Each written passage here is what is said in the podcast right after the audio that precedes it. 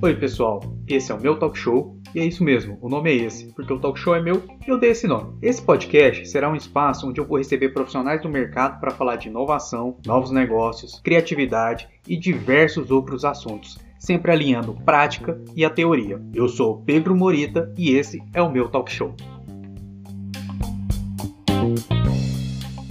Aê, pessoal, tudo bem? Espero que esteja muito bem com vocês. Infelizmente ou felizmente, não sei, a gente chega o último episódio da primeira temporada do meu talk show, podcast que eu criei para poder receber grandes nomes e sorte minha, meus amigos, para a gente falar sobre inovação, sobre tecnologia, sobre novos negócios, esses temas que estão cada vez mais presentes no dia a dia de todo profissional que vê uma carreira para o futuro. Para encerrar essa, essa temporada, a gente falou de temas bem variados. Eu trouxe um cara que, assim, tenho certeza que a gente vai ter bastante assunto. Um cara que passou por muitas experiências, tem muita vivência em várias partes desse universo de inovação.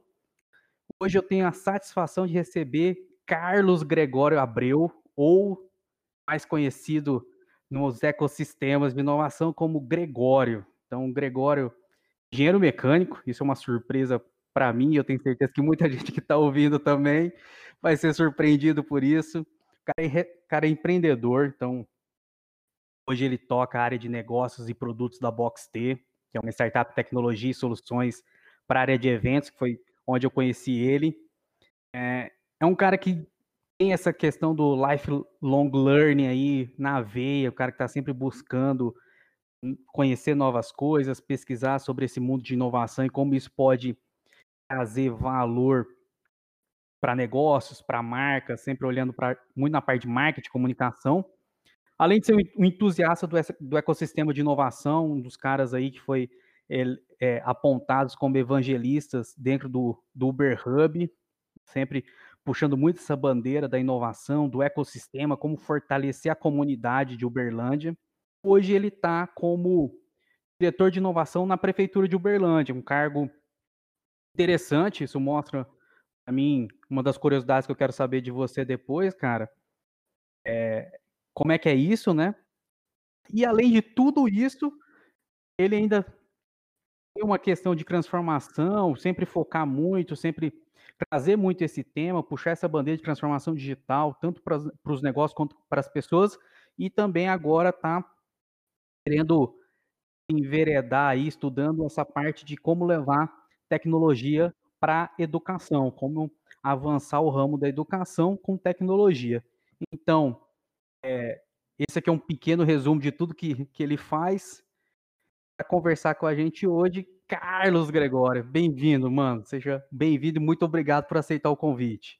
Fala, Morita. Primeiramente, eu quero agradecer o convite aí. É uma honra estar aqui, conversar com você, trocar um pouquinho de ideia, aprender um pouco com você que além de meu amigo também, cara, é, um, é uma pessoa que eu admiro muito, é, especialmente com relação ao seu profissional, à sua trajetória aí. A gente já teve a oportunidade de trabalhar um pouquinho perto aí, algumas iniciativas também com a Landix. Então, quando eu vi seu, seu primeiro podcast lá no final de agosto, eu falei, nó, cara, será que um dia eu vou ter moral, vou ter técnica aí para participar disso? E aí, quando você me fez o convite para encerrar esse ano aí, bater esse papo, eu fiquei felizão. Rolou aquele friozinho na barriga também, né? Nossa, será que, que eu vou falar e tal? Mas que bom que deu certo a gente estar tá conversando e, e vamos que vamos, vamos trocar essa ideia aí.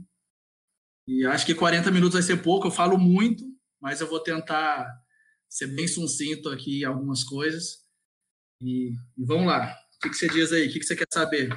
Show de bola, mano. E esse podcast só é possível graças por ou por culpa, né? A gente vai saber depois da minha querida chefe Ana Paula.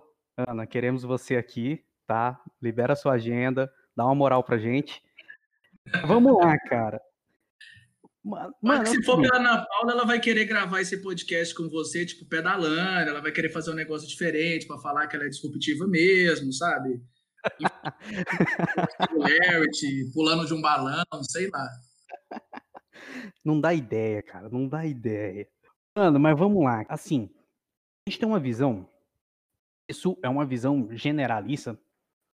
Quando a gente generaliza as coisas, a gente acaba é, trazendo distorções para aquela análise, né?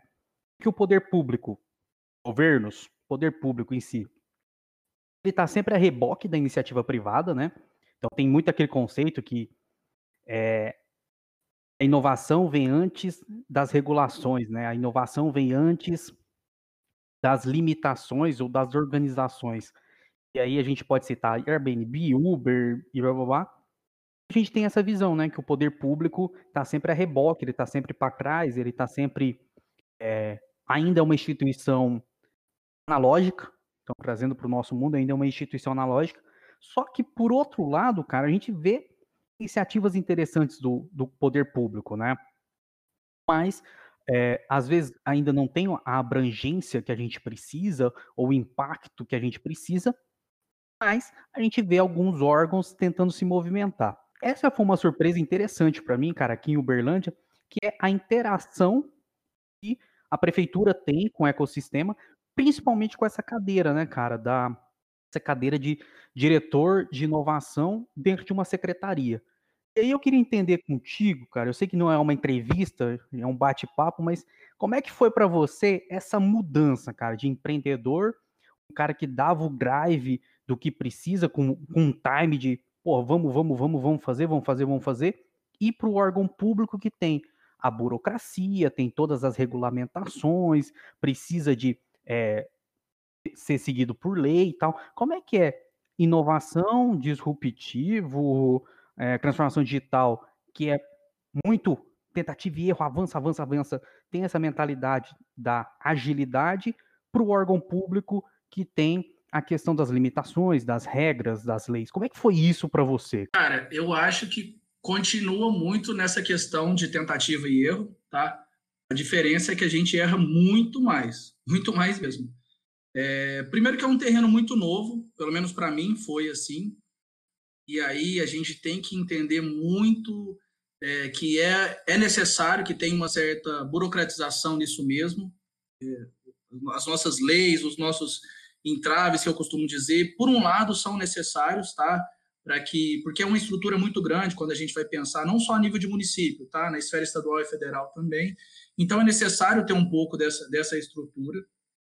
É, e no começo eu tive muito, muito foi um desafio muito grande, sabe? Ter, ter paciência, como o Maurício Lemos, que é o antigo diretor de, de inovação que ocupou a cadeira antes de mim, é, me falava: toma água, toma água, você é muito acelerado, você é muito para ontem, você, você, vai, você vai passar mal, vai devagar. É, e aí eu tive que, que realmente começar a tomar água, porque do, do mesmo lado que a gente não entende como funciona, do outro lado também a estrutura pública também tem uma certa dificuldade de entender é, a inovação, de, de entender as tecnologias e a velocidade com que isso atua. Então, eu já tive casos de, digamos assim, né, discutir com a, a, procuradoria sobre precisava comprar uma, uma licença do G Suite, que para a gente é muito simples de se fazer dentro do mercado, dentro de uma estrutura de empresa. Eles não estão acostumados, cara. Talvez não, não, não tem, digamos, literatura, né? Não tem como pesquisar isso e não tem algumas vezes jurisprudência para isso. Então, para eles também é tudo muito novo. Então, para eles também é muito tentativa e erro de ir vendo o que, que é possível. E a nossa legislação também é antiga, né? A nossa Constituição é de 88. Olha o quanto o mundo mudou de 88 para cá, né? Parece clichêzão, né? O mundo mudou, mas o mundo mudou e continua mudando, sabe? E a gente continua com a mesma estrutura é, de regulamentação, de lei, é, cara, de quando ainda não existia linha telefônica portátil, né? Então, não vou nem falar de internet para isso, estou falando de linha telefônica portátil. Então, isso causa um, um, um gap de conhecimento e de, de possibilidades para se fazer, e isso faz ter mesmo essa estrutura de tentativa e erro, em tentar ver como é que vai funcionar, em propor uma coisa, não dá para fazer, mas daqui talvez no, no outro dia você consegue explicar isso melhor, talvez a gente também não tenha uma capacidade muito técnica para explicar para quem nos ajuda lá, seja na área jurídica, para explicar como que isso faz. Então, vai muito nessa linha mesmo, de, de tentativa e erro, e eu acho que na, na, o que acontece é que a gente erra muito mais por esse distanciamento que a gente tem é, entre mercado e poder público, né, entre profissionais que vêm do mercado e poder público. É, mas é um desafio muito gostoso. É, eu inicialmente o que mais me chamou a atenção foi possibilidade de aprender, de vivenciar coisas novas. Eu não dou conta de fazer uma coisa só. É, já, já, já me acostumei, já tentei lutar contra isso, mas é algo que eu não consigo. Eu, eu gosto de estar fazendo mais de uma coisa. Eu tenho essa mania de certa, certa forma abraçar o mundo, fazer várias coisas, tal. Eu tenho essa dinâmica. Então, quando surgiu o convite, que, foi foi pelo Maurício, ele, ele tinha decidido por sair, ele tinha outros desafios. Hoje ele está como diretor de operações da Agrovem, está tá tocando também o empreendimento dele. Então, foi um momento que ele decidiu sair. E pela nossa vivência, né, pelo, a gente já se conhecia pelo ecossistema, a gente já tinha conversado algumas vezes. É, ele decidiu me, me, fazer o convite. No, no, começo, quando ele me contou, eu achei que ele estava só me contando que ele iria sair. Por um lado, eu fiquei, tava ficando até um pouco triste. Assim, falei, pô, cara, o cara é legal, o cara tem uma pegada diferente, tem uma puta experiência. E aí, no meio da conversa, ele falou: então, eu queria entender como é que está seu momento, porque eu acho que você tem capacidade para ocupar meu lugar, para ter gás para fazer isso daí. Fiquei muito feliz com o convite, também fiquei com um friozinho na barriga. E aí, o meu momento também foi oportuno para poder aceitar esse desafio. E aí, ele validou o meu interesse junto ao secretário, que era o Rafael Leles na época. E o secretário fez o convite oficial e foi tipo assim: tá, vou, vou acabar de pensar esse final de semana. E aí eu me lembro que era uma segunda-feira, é, eu fui lá na prefeitura para um lançamento do, do, do, polo tecnológico, né? Era a primeira etapa dele, e aí ele já me apertou assim, meio que na parede aí, posso descer e validar com o prefeito? Eu, não, mas é que a gente precisa conversar. Não, tem que conversar nada não, é isso daí, vamos lá. Enfim, aí a gente fez, claro, né, as, as necessidades que tinham que ser feitas, né, a, a parte mais burocrática, mas e, e foi, cara, e foi indo e fui aprendendo. Mais uma vez, tentativa e erro, aprendendo, entendendo como é que é o funcionamento, tudo mais. Mas confesso que é um desafio muito bom. Eu sempre me, me questiono se está fazendo sentido, se está legal, mas a vontade de poder contribuir é, é, muito grande ainda. Eu acho que a prefeitura, eu costumo dizer que ela tem um cartão muito é, com um limite muito grande, ele te abre muitas portas, ele te dá uma possibilidade de, de estar em conexões com diversos atores, com empresas grandes, é, e de fazer com que seu trabalho gere um impacto diretamente é, na sociedade. Né? Eu, durante a da época de faculdade, eu fiz parte do movimento Empresa Júnior por cinco anos, e era muito nessa linha, né, de trabalhar com propósito, de, de aprender, de entender, então, acho que desde aquela época eu já fui drivado, minha cabeça já estava bem direcionada a isso, né? Um constante aprendizado, trabalhar com propósito. Eu acho que agora foi uma, uma possibilidade de estender isso de uma forma mais prática e agora é receber por isso também, né? Porque pelo movimento brasileiro a gente não recebia, né? Então, acho que era, um era um voluntariado, né, cara? Era um voluntariado, era um voluntariado, mas que eu, eu, eu, acho que eu aprendi muito mais lá do que, digamos, na graduação, sabe? E talvez se eu fosse pagar por esse curso, é, é, é um valor que eu não teria condições naquela época. Então, assim, fora também questões de, de amizade, conhecer gente do país inteiro, enfim. Então, sempre foi uma experiência muito legal trabalhar com propósito e aprendizado num, num balaio só. Então, para mim, fez, fez muito sentido e fui, fui prototipar essa experiência aí num outro nível, né, agora, né? É um outro nível, é um outro nível. É um outro Não, nível. e assim, né, né, Gregório, eu, eu acho interessante quando você falou ali, né, a prefeitura, né, no seu caso, é um cartão com limite alto, né, porque te coloca para conversar com players, players do mundo jurídico, do mundo político, do mundo empresarial, mas e só que aí também volta a responsabilidade, né? Como diz a Marvel lá, né? Com grandes poderes vem grandes responsabilidades, né? Te coloca de frente com grandes players.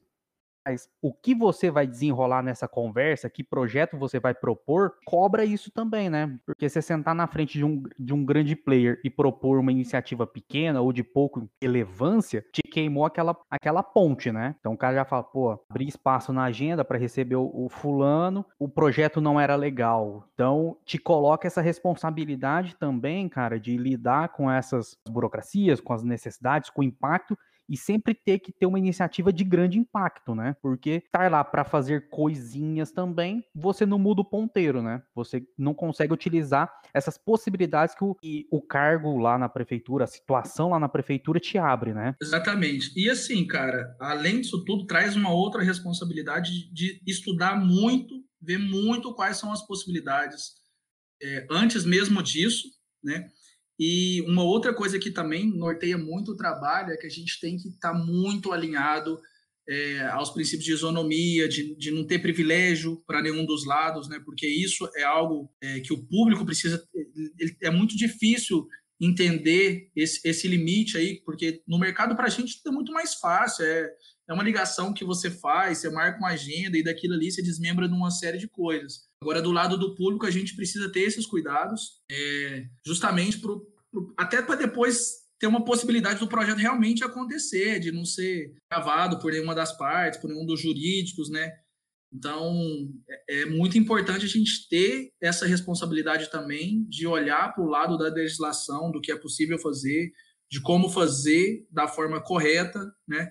Porque isso traz também algumas responsabilidades e, e, pode trazer impacto direto na execução ou não do projeto. Então, isso é algo que, que norteia muito o trabalho em, em cima do, do, do, agente público mesmo. Te força a conhecer, no, no seu caso, te força a conhecer o ecossistema, né? Porque se você tem toda essa questão da isonomia, essa necessidade, né, de gerar oportunidades para que os melhores profissionais é, tenham acesso a ela de forma igualitária, que de fato o melhor, o que tem a, a proposta, a situação melhor possa é, aplicar, executar aquele projeto, te força a ter esse conhecimento de saber quantos profissionais daquela categoria tem disponíveis hoje no mercado para executar esse projeto, é, quantos parceiros podem fazer parte desse edital. É uma forma de você de se desafiar a estar sempre por dentro do que está disponível, né? Sempre por dentro do que pode ser feito e de quem ou qual empresa ou qual parceiro pode participar disso, né? Sim, sim. É, é engraçado que quando a gente está falando na área de produtos digitais, a gente fala muito, né, sobre design de serviço, processo de discovery e tal. Isso parece que é, é único e exclusivo só para produtos digitais, né? E para mim não. Para mim isso é, é algo que se, se aplica em qualquer coisa. E o exemplo disso é do lado do poder público. A gente tem que fazer pesquisa, tem que entender muito bem, é, seja o nosso usuário, né, que é o cidadão, é, seja o nosso usuário como empresas também, porque a, a minha pasta né, de inovação ela está dentro da Secretaria de Desenvolvimento Econômico, então a gente precisa entender muito bem é, como poder fazer esse desenvolvimento econômico, entender o lado das empresas também. Então, a gente precisa saber tatear isso daí, entender profundamente, justamente para que a gente consiga fazer todos os arranjos necessários para desenvolver qualquer projeto que seja, seja na, na, área especificamente de inovação, seja algo para atrair o investimento de alguma empresa para cá, seja empresa de base tecnológica ou não. Então, assim, é tudo muito conectado e passa, cara, pelos conceitos que a gente tem é, no trabalho do dia a dia, seja em startup ou alguma empresa um pouco mais robusta de tecnologia. Passa muito por isso, né? Esse processo de discover, design de serviço, enfim. É, por mais inovador, talvez, que isso seja, mas eu acho que é, é, é básico para o desenvolvimento de, tanto de conhecimento quanto de proposições de projeto. Entendeu? Uma coisa que, que eu gostei, até anotei aqui para te perguntar, para falar sobre, para te perguntar, né? Eu achei muito legal esse ponto que você colocou de a gente desassociar discovery, design serviço, papapá, é só para startup, é só para produto digital.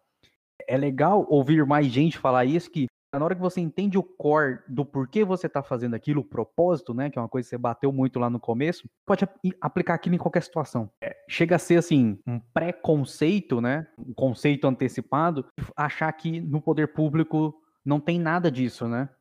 Um monte de burocratas carimbando coisas. E é legal você que tem, conhece os dois mundos falar que você aplica isso no seu dia a dia, cara. E outra coisa também, é, achei bem legal, que, e é uma coisa que eu quero questionar, se eu entendi corretamente. Você falou, pô, a gente está dentro de uma secretaria maior de, de que olha economia, planejamento, tudo. Então, as ações que você faz nesse ecossistema de inovação, de transformação digital, prospectar empresas, esses projetos têm que estar conectados dentro de um planejamento estratégico maior, né? Então, mostra também esse conceito que é comum dentro das empresas, né? Você tem um orçamento, você tem um business plan, e você vai quebrando isso em OKRs, tal, tal, tal, para cada área, mas conectado num plano maior.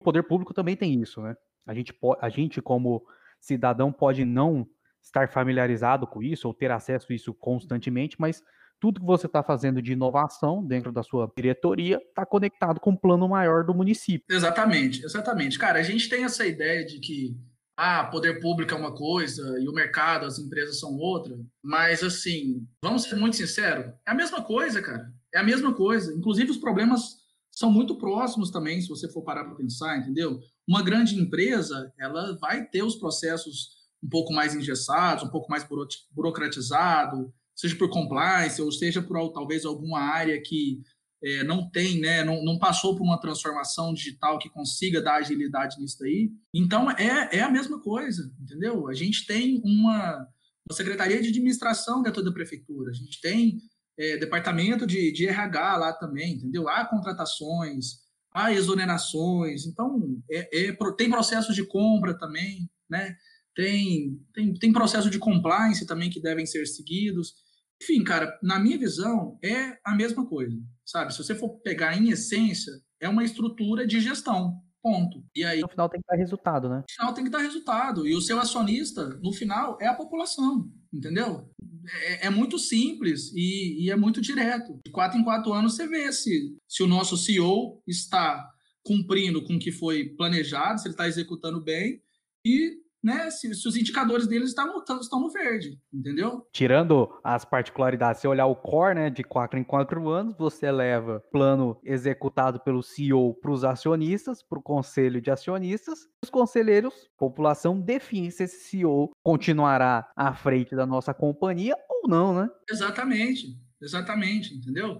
E assim, se você for parar para pensar com números, é, Uberlândia é uma cidade com orçamento de mais de 2 bi, entendeu? Que CEO que tem um orçamento desse tamanho para executar, né? É, entendeu? Não é qualquer empresa que tem isso daí.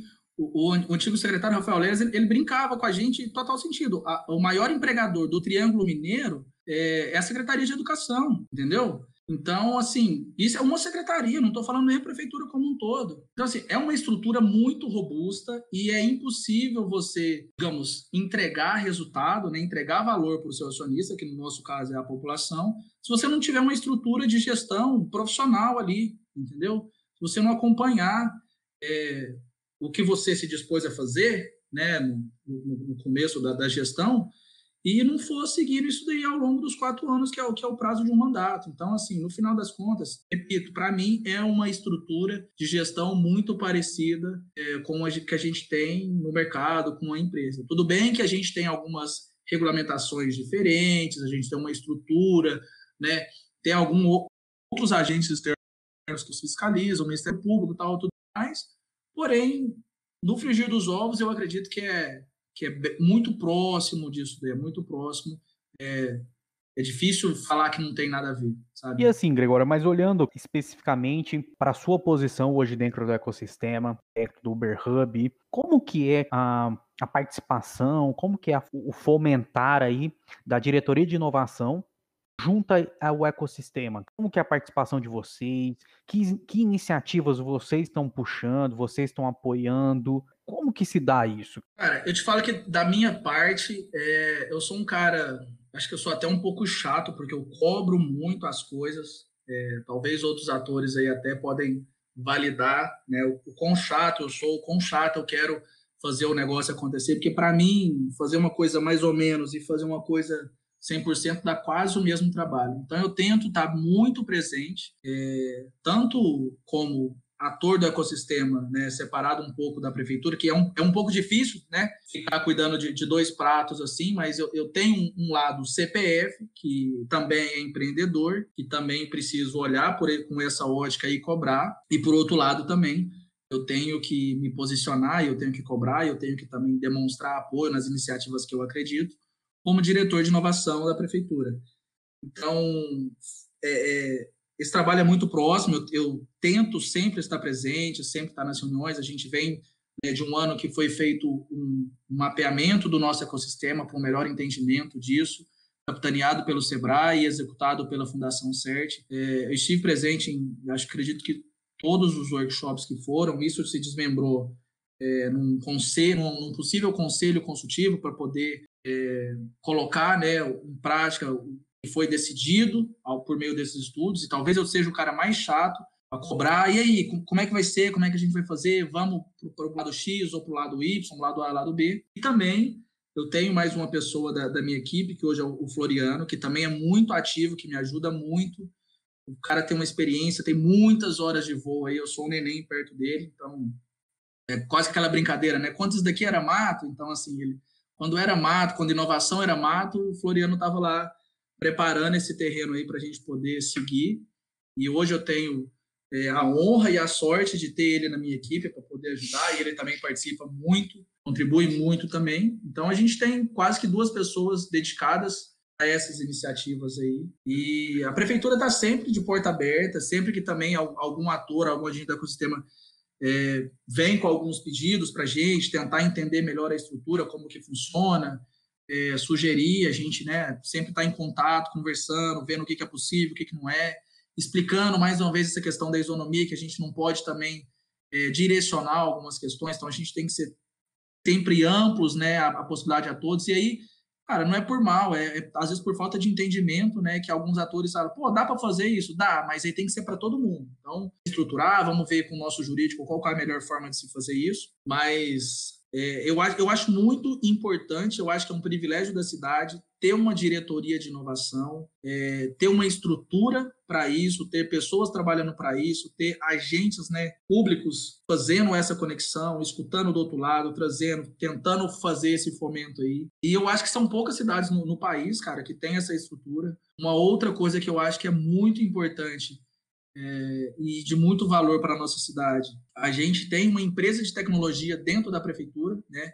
A Prodaúba é uma empresa de tecnologia, então facilita muito os, os processos de transformação digital que, que, estão acontecendo. Hoje a gente tem diversos produtos digitais e, e, claro, que isso passa por uma ótica de gestão, né? É um direcionamento que o, o prefeito dá, da gente desburocratizar alguns processos, da gente tornar é, a, a, os serviços que nós oferecemos como, como empresa, né, cada vez mais digitais, a gente entende que a população é, consome cada vez mais isso, e ao passo que a população consome cada vez mais, a gente também tem que fornecer, fornecendo cada vez mais serviços. E aí, sem dúvida, a Prodaub é um agente muito importante nisso, faz acontecer mesmo. Então, eu vejo que é um privilégio, é, tanto para mim, né, estar dentro disso, mas eu acho que é um privilégio como ator do ecossistema ver que a gente tem uma estrutura que gera facilidades, que gera possibilidades de aqui acontecer é, de uma certa forma mais fácil, né? Talvez algumas pessoas podem até falar, ah, mas ainda não é assim, ainda não é assado. Claro, tem, a gente está, mais uma vez, né, tentativa e erro, a gente está aprendendo a fazer, mas eu tenho certeza, e, e, pelo que é falado, pelos os casos de sucesso que a gente tem aqui no ecossistema, é, eu acho que a cidade ela é referência a nível nacional, sim, com, relação é, ao ecossistema de inovação, e a prefeitura também faz parte disso, sem dúvidas.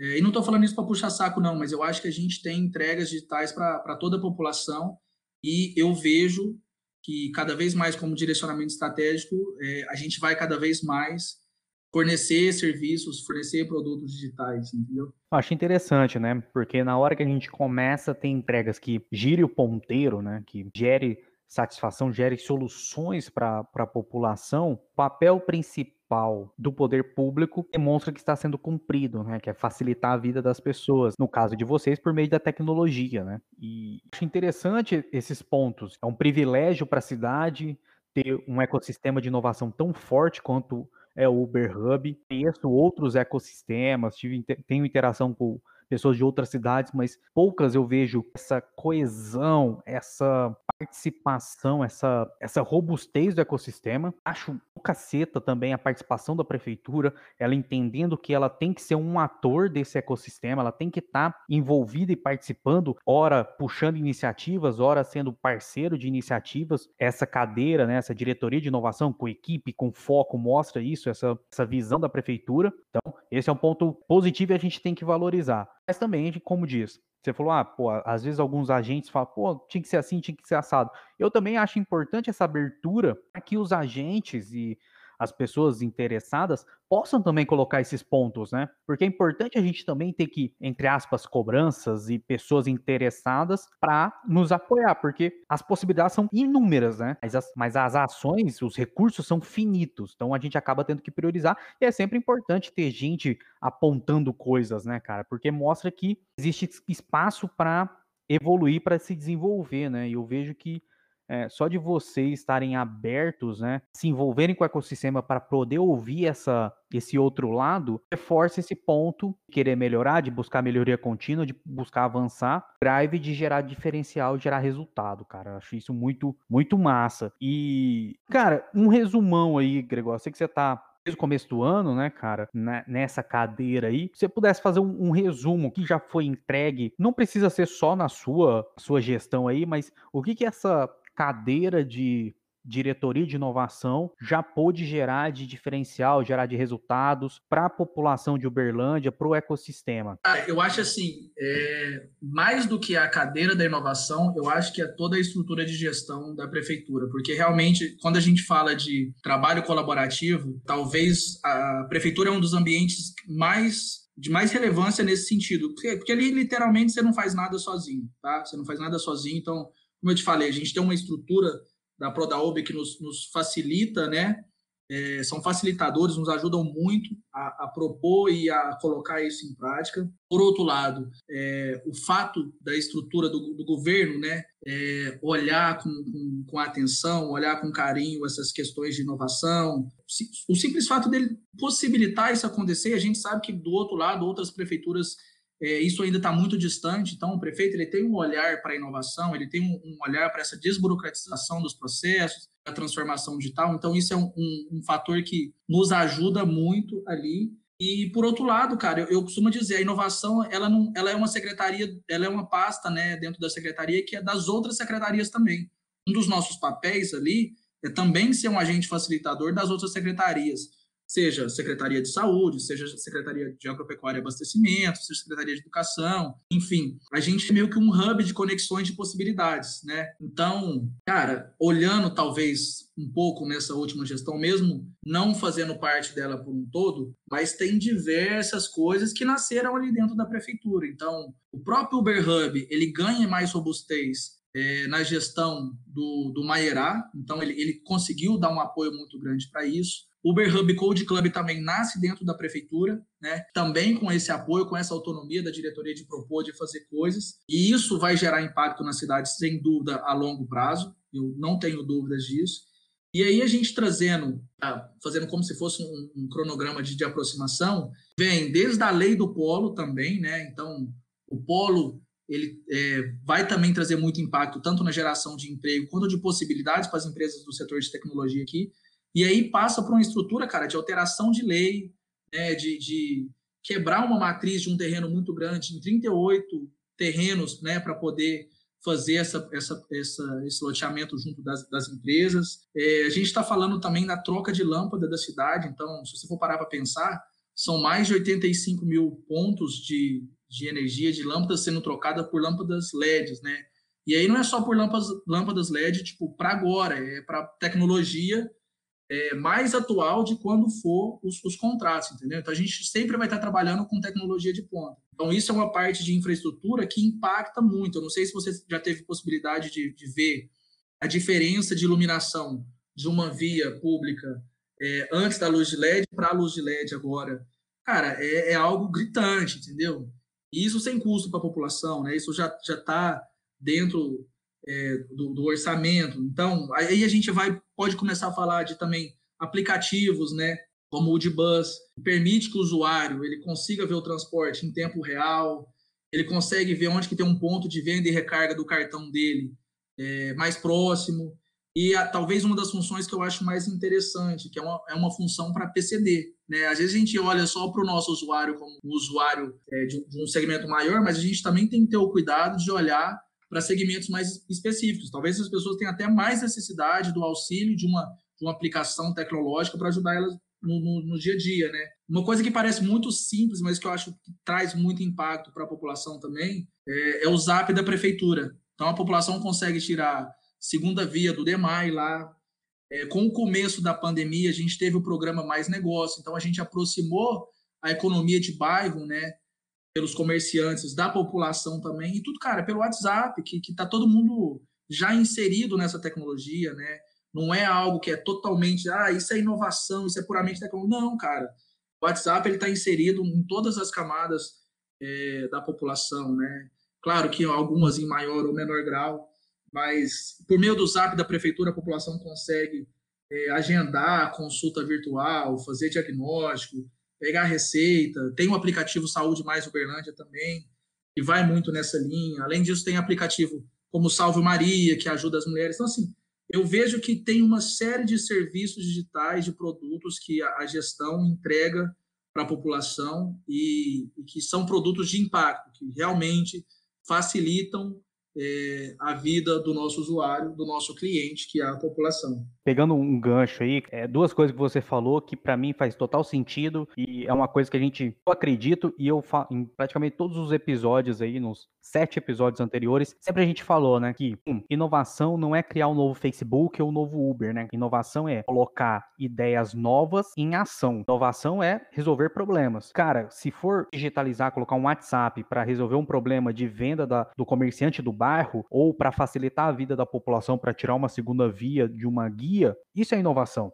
Colocando uma ideia nova para resolver um problema. Bom, então isso é muito massa. E outro que eu achei interessante também, que às vezes a gente não é hype falar isso, mas a gente se perde, né? E eu acredito que é isso que faz a diferença, que é você ver que transformação digital ou inovação não é um departamento, é um organograma, uma equipe fechadinha ali. Inovação é multidisciplinar, é você é, interagir com outras frentes, é você ter uma visão do todo, né? Ter uma visão holística. E aí você falou, pô, a diretoria de inovação é um hub para as outras secretarias. E esse é o modelo que eu acredito. Quando eu falo com a Cris, episódio 2. Se vocês não ouviram, pausa aqui, vai lá, escuta e volta aqui. A gente fala muito disso que é, não tem receita para o sucesso, né? Mas se a gente pegar todos os checklists de quem fracassou, você vai ver algumas constantes. E uma delas é essa: falar, não, esta equipe é a equipe de inovação. Aí você separa os caras da empresa, aí você põe eles no escritório colorido, bacaninha, e você passa a mensagem para toda a empresa que é o seguinte seguinte: aqueles caras são abençoados e eles são os inovadores. Você, que é um simples mortal, você não é inovador. Fica no seu cantinho. Você mata a discussão. Porque novas ideias só vêm do conflito de pontos de vi vistas diferentes. Você coloca,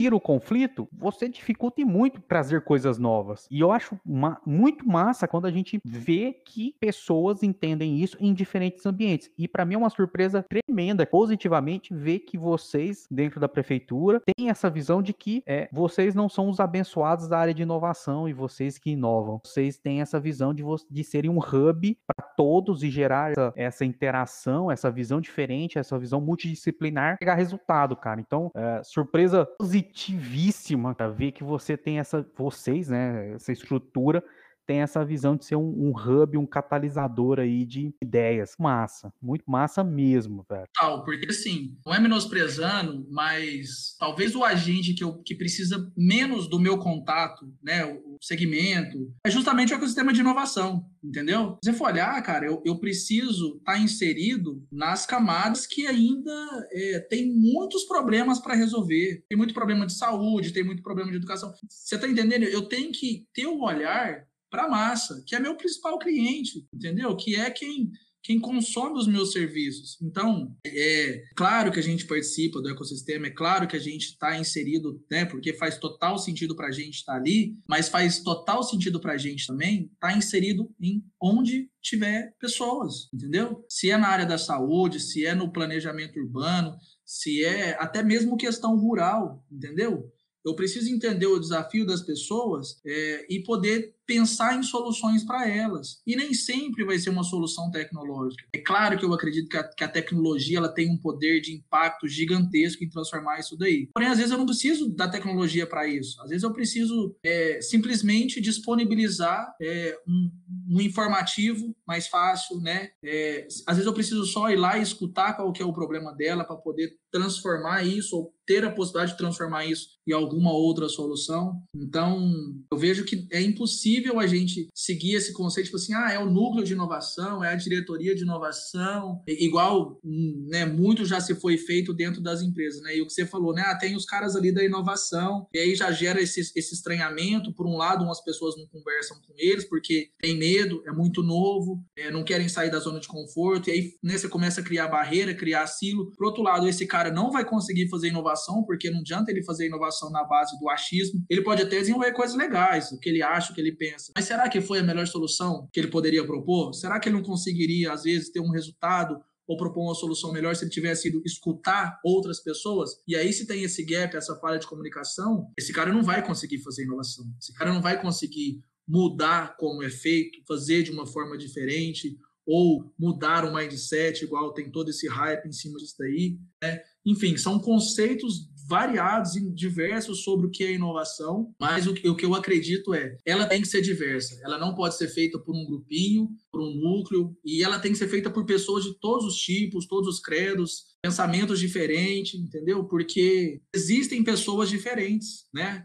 Eu gosto muito de dizer que não tem receita de bolo a não ser para bolo. E ainda assim, as receitas de bolo são diferentes. A de chocolate é diferente da de cenoura, entendeu? De coco, de milho, é diferente. Então, cara, não adianta achar que, ah, eu. Você pode ter um insight. Eu acredito que talvez por esse caminho eu vou conseguir tal. É, mas vai lá e testa isso, valida isso, né? Tentativa e erro, até você ver. E talvez não vai ser a melhor opção. Você vai aprender isso ao longo da sua jornada, enfim. Mas eu acredito que a, a jornada de inovação ela tem que ser orientada pela, pela e para a diversidade, entendeu? Então, Muito bom. Eu vejo que, que realmente esses silos, esse, esse distanciamento não pode existir, seja na prefeitura, seja no governo do estado, no governo federal, numa empresa, numa ONG, entendeu? Não, não, não tem como. E eu acho que realmente o caminho para isso também é ser colaborativo, é escutar as pessoas, porque no final das contas é tudo sobre, sobre pessoas, né? Não adianta. Enquanto a gente não viveu Matrix, e ainda assim quando a gente viver a Matrix, vai ter pessoas envolvidas nisso também. Então, não tem jeito. A gente precisa ter uma, uma questão de empatia muito forte, saber escutar e saber também dialogar. Com essa frase a gente caminha para o nosso final. Realmente, você falou que 40 minutos é pouco e nós temos. Eu não tenho tanta coisa pra gente continuar falando aqui, mas assim, pegar esses ganchos seu aí, cara, eu acredito muito que. É, você falou, ah, no final são pessoas, né? Pra mim, assim, tem uma frase que eu tenho num material, uso em, em, algumas palestras, que é: são pessoas, para o bem ou para o mal. Exatamente. Para o bem ou para o mal, nós estamos falando de pessoas. Resolver problemas para as pessoas e as pessoas resolverem os problemas, né? Então, assim, é, faz muito sentido para mim. Tudo que você falou é, é, o que eu acredito também. Não tem receita de bolo, concordo demais contigo. Aí você falou, pô, exceto para bolo, né? Mas do mesmo jeito, cara, se eu e você fizermos a mesma receita de bolo de chocolate, há grande chance do bolo sair diferente. Tem receita, então é, cada situação é uma situação. Você tem, você como profissional que está nos ouvindo, você tem que criar sua, sua caixa de ferramentas. Você tem que ter conhecimento para usar como ferramenta para que você identificar qual ferramenta é melhor para cada situação. E assim, Gregório, para a gente encerrar, é, eu queria ouvir você espera próximo ano, tudo que você viu, de tudo que você, é, das iniciativas que vocês têm é, junto governo público, né, o poder público aí, municipal, do que você vê no ecossistema. O que, que você espera desse mercado de tecnologia em Uberlândia? O que, que você vê aí para o próximo ano, que é uma que é tendência, que você acredita que, que vai gerar um boom? O que, que você tem como visão aí global para o mercado de tecnologia e inovação para Uberlândia para o próximo ano? Cara, é, eu acredito muito na, na, nossa retomada econômica, né? Ela, ela já está acontecendo, né? Os dados do CAGED já, já nos mostram isso. A gente vem mês a mês aumentando o número de geração de emprego, sendo destaque. Recentemente, Uberlândia foi, saiu como a segunda cidade mais competitiva do estado, né? 35 do país. Então, e eu vejo que o, o, setor de economia digital aqui é, é, uma, é um impulsionador disso daí. A gente tem cases já ao longo dos, dos últimos anos de empresas de tecnologia sendo vendidas, adquiridas por grandes grupos ou comprando outras estruturas e também se tornando cada vez mais robustas. Neste ano de 2020, a gente teve diversos anúncios nesse segmento aí, não vou falar o nome de, de, empresa X ou Y, porque também vou acabar esquecendo alguma outra e talvez o pessoal fique um pouco mais chateado. Mas eu acho que somos, mais uma vez, eu, eu repito isso, somos destaque no cenário nacional. Eu acredito que o Uberlândia cada vez mais caminha para um polo de desenvolvimento tecnológico, é, mesmo com toda essa estrutura, né, todo esse, esse, esse, contexto que as estruturas de trabalho vão ficando cada vez mais anywhere office, eu acho que o Berlândia, querendo ou não, é, vai continuar liderando isso daí. Tem diversos profissionais. O Berlândia é uma cidade atrativa para que profissionais comecem a sair dos grandes centros e vir para cá, seja para trabalhar nas empresas que estão cada vez mais robustas, crescendo mais aqui, ou seja, para aqueles que estão buscando qualidade de vida. Só você parar para pensar, cara, hoje, hoje praticamente você é, está em qualquer lugar partindo do centro da cidade, no máximo, no máximo, em, em 30 minutos. Aí eu tô, tô, tô extrapolando para bem na, na, nas áreas mais periféricas da cidade, né? E se você for parar para pensar, cara, comparado a grandes capitais, talvez você não consegue sair de um bairro e ir para outro, dependendo do horário e, e do, do, trânsito. Então, assim, é uma, é uma excelente cidade para se viver, qualidade de vida maravilhosa, custo de vida ainda, ainda é ótimo. Então, eu acho que o mercado de tecnologia vai atrair mais pessoas para cá, eu tenho certeza disso. Vai criar mais vagas. A gente ainda não consegue contemplar essas vagas só com, com os profissionais daqui, né? Em qualquer lugar falta profissionais do mercado de tecnologia, mas eu vejo que a gente continua com relevância, eu vejo que a gente vai ter cada vez mais relevância. Eu acho que mais gente vai crescendo, mais empresas vão surgir, e aquelas que já estão entre aí o o pequeno médio porte, eles vão começar a evoluir, vão criar mais robustez. Vai ter gente que vai morrer também, e é normal no mercado isso daí, vão ter empresas que vão deixar de existir, mas é, eu tenho certeza que a nossa balança vai ser positiva no próximo ano. Vamos continuar com aumento de geração de emprego e renda, vamos continuar sendo destaque, é, não só também na economia digital, não, eu acredito que nas outras áreas também, e, mas eu vejo que, que, que a economia digital ela, ela vai ter um, um destaque grande, eu acredito muito nisso, até pelo processo natural, o cenário que a gente está vivendo cada vez mais a gente vai tendo produtos digitais, né? As empresas digitais vão fornecendo mais é, produtos, mais serviços, e a gente continua fazendo aqui, né? Tecnologia é, made in Udia, né? Então, eu acho que isso vai ser um, um motriz da nossa economia, sim. É, a gestão do, do município olha cada vez mais para isso, ela entende cada vez melhor como isso funciona faz investimento, consegue atrair investimentos para cá também. Então, eu realmente estou esperançoso no ano de 2021. É, eu acredito que a gente vai conseguir capacitar cada vez mais a população também para suprir esse gap de profissionais que a gente tem. É, já temos curso para isso, né? São, tem, tem, cursos aí de desenvolvimento pessoal para as pessoas, curso de web design, a gente já está pensando nas crianças já com robótica para elas. Então, eu acho que isso só, só corrobora para que a gente vá é, aumentando as nossas possibilidades e tendo uma, uma possibilidade de um 2021 muito melhor do que foi é, 2020. Eu acho que o 2020, a nível de, for olhar para município, município, economia, para Uberlândia, com, olhando exclusivamente para a gente, não foi tão ruim quanto foi para outras cidades. A gente conseguiu superar muito bem essa crise da pandemia aí, tanto do lado social quanto do lado de saúde. Querendo ou não, nossos índices foram excelentes e do lado de geração de emprego e renda nem se fala. Então, eu acredito que o ano de 2020 foi um ano, dentro das possibilidades, foi um ano bom. É, claro, né, a gente, eu entendo perfeitamente o cenário da pandemia e não quero, não quero dizer que, que foi o melhor dos cenários possíveis, mas ele também nos possibilita sonhar com 2021 muito melhor do que foi o 2020. Então, eu acredito que, sem dúvidas, 2021 vai ser melhor. E eu, mais uma vez, o setor de tecnologia, com certeza, vai ser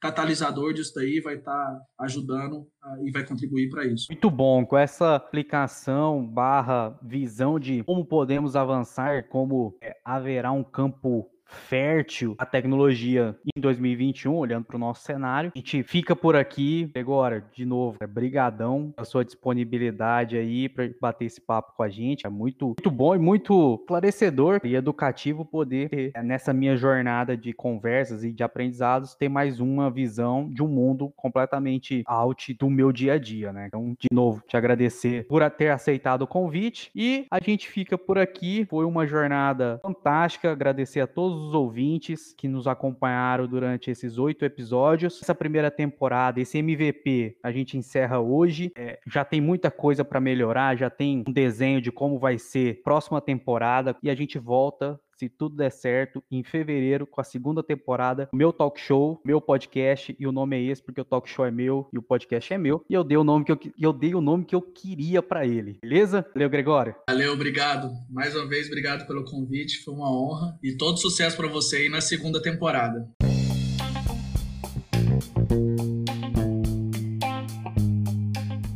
E esse foi mais um episódio do meu talk show um podcast sem roteiro, sem pauta, mas com muito conteúdo. Espero que vocês tenham gostado da nossa conversa. Se gostou, deixa um comentário para nós e aguardo todos vocês nos próximos episódios.